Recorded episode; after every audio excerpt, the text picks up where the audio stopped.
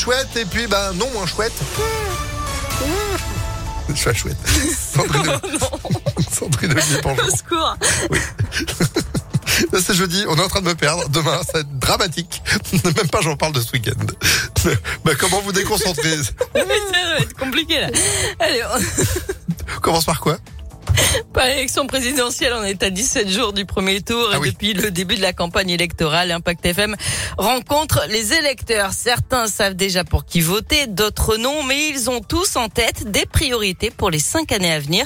Tiffaine Coulon a tendu son micro à 110, 70 ans. Cette ancienne employée de mairie est atteinte de sclérose en plaques et doit se déplacer en fauteuil roulant. Elle est donc particulièrement attentive aux propositions des candidats sur la question du handicap. Sandy n'a pas encore choisi pour qui voter au premier tour, mais une chose est sûre, ce ne sera pas pour Emmanuel Macron. On n'a jamais mis de côté, non. Aucun moment il a parlé de l'handicap et ce qu'ils allaient faire pour nous. Du prochain président, Sandy, qui s'est cassé la hanche il y a quelques mois, attend qu'il prenne des mesures pour permettre aux personnes âgées de vieillir chez elles. C'est ce que je veux. C'est pour ça qu'après mon accident, j'ai pas voulu aller dans un centre de rééducation. Je voulais le faire chez moi. Mais pour le faire chez soi, il faut qu'on soit aidé. Elle voudrait surtout que les enfants handicapés et leurs familles aient moins de mal à accéder à l'école. Ils se battent tout le temps, ils demandent tout le temps, mais ça vient pas. Et il y a des enfants du coup qui vont pas à l'école à cause de ça. Nous, on est adultes, on, on peut essayer de supporter ça, malgré que ça vient pas vite. Mais c'est pour les enfants. Ils ont envie d'aller à l'école avec d'autres.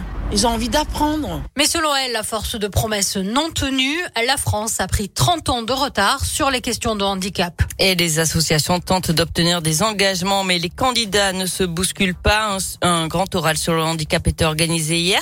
Le Hand débat, seuls deux des huit candidats invités étaient présents, Anne Hidalgo et Marine Le Pen.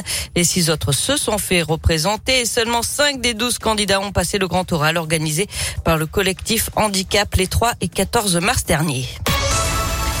Peut-être euh, bientôt le retour du masque obligatoire en intérieur. En tout cas, Emmanuel Macron n'exclut pas cette possibilité si l'épidémie de Covid venait à faire remonter le nombre d'hospitalisations.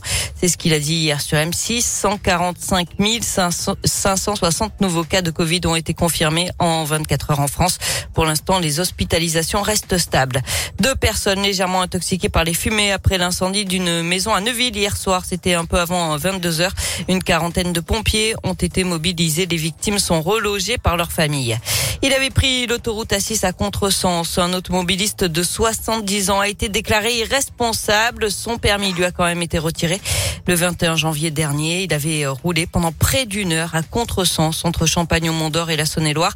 Un accident a d'ailleurs été évité par miracle. Les gendarmes l'avaient finalement forcé à s'arrêter sur la bande d'arrêt d'urgence. Après une expertise, il s'est avéré que le conducteur souffre d'une maladie neurologique dégénérative. Une journée de manifestation des retraités aujourd'hui pour réclamer des augmentations de leurs pensions à l'appel de la CGT. Ils vont défiler dans une vingtaine de grandes villes de France et notamment à Lyon. Ce sera à partir de 14 heures depuis l'agence régionale de santé jusqu'à la préfecture. Du sport avec du foot féminin et la défaite hier soir en quart de finale allée de la Ligue des Champions des Lyonnaises battues à Turin par la Juventus de Buzyn. Match retour dans une semaine le 31 mars à Dessine et puis en basket, victoire de Lasvel en Euroleague sur le parquet de Kaunas, dernier du classement 72 à 68. Une victoire qui fait du bien pour nous, Villeurbanais, qui euh, renoue tout simplement après huit défaites euh, sur la scène européenne. L'Asvel qui sera à domicile demain, vendredi, euh, contre Olympiakos, toujours en Euroleague. Et puis euh, samedi, quart de finale euh, en Coupe de France. Vous serez présents dans les deux cas grâce à Impact FM, tous en tribune avec Impact. Sandrine, vous, vous êtes de retour à 9h. À tout à l'heure. Allez, à tout à l'heure, c'est la météo, 8h35. Météolion.net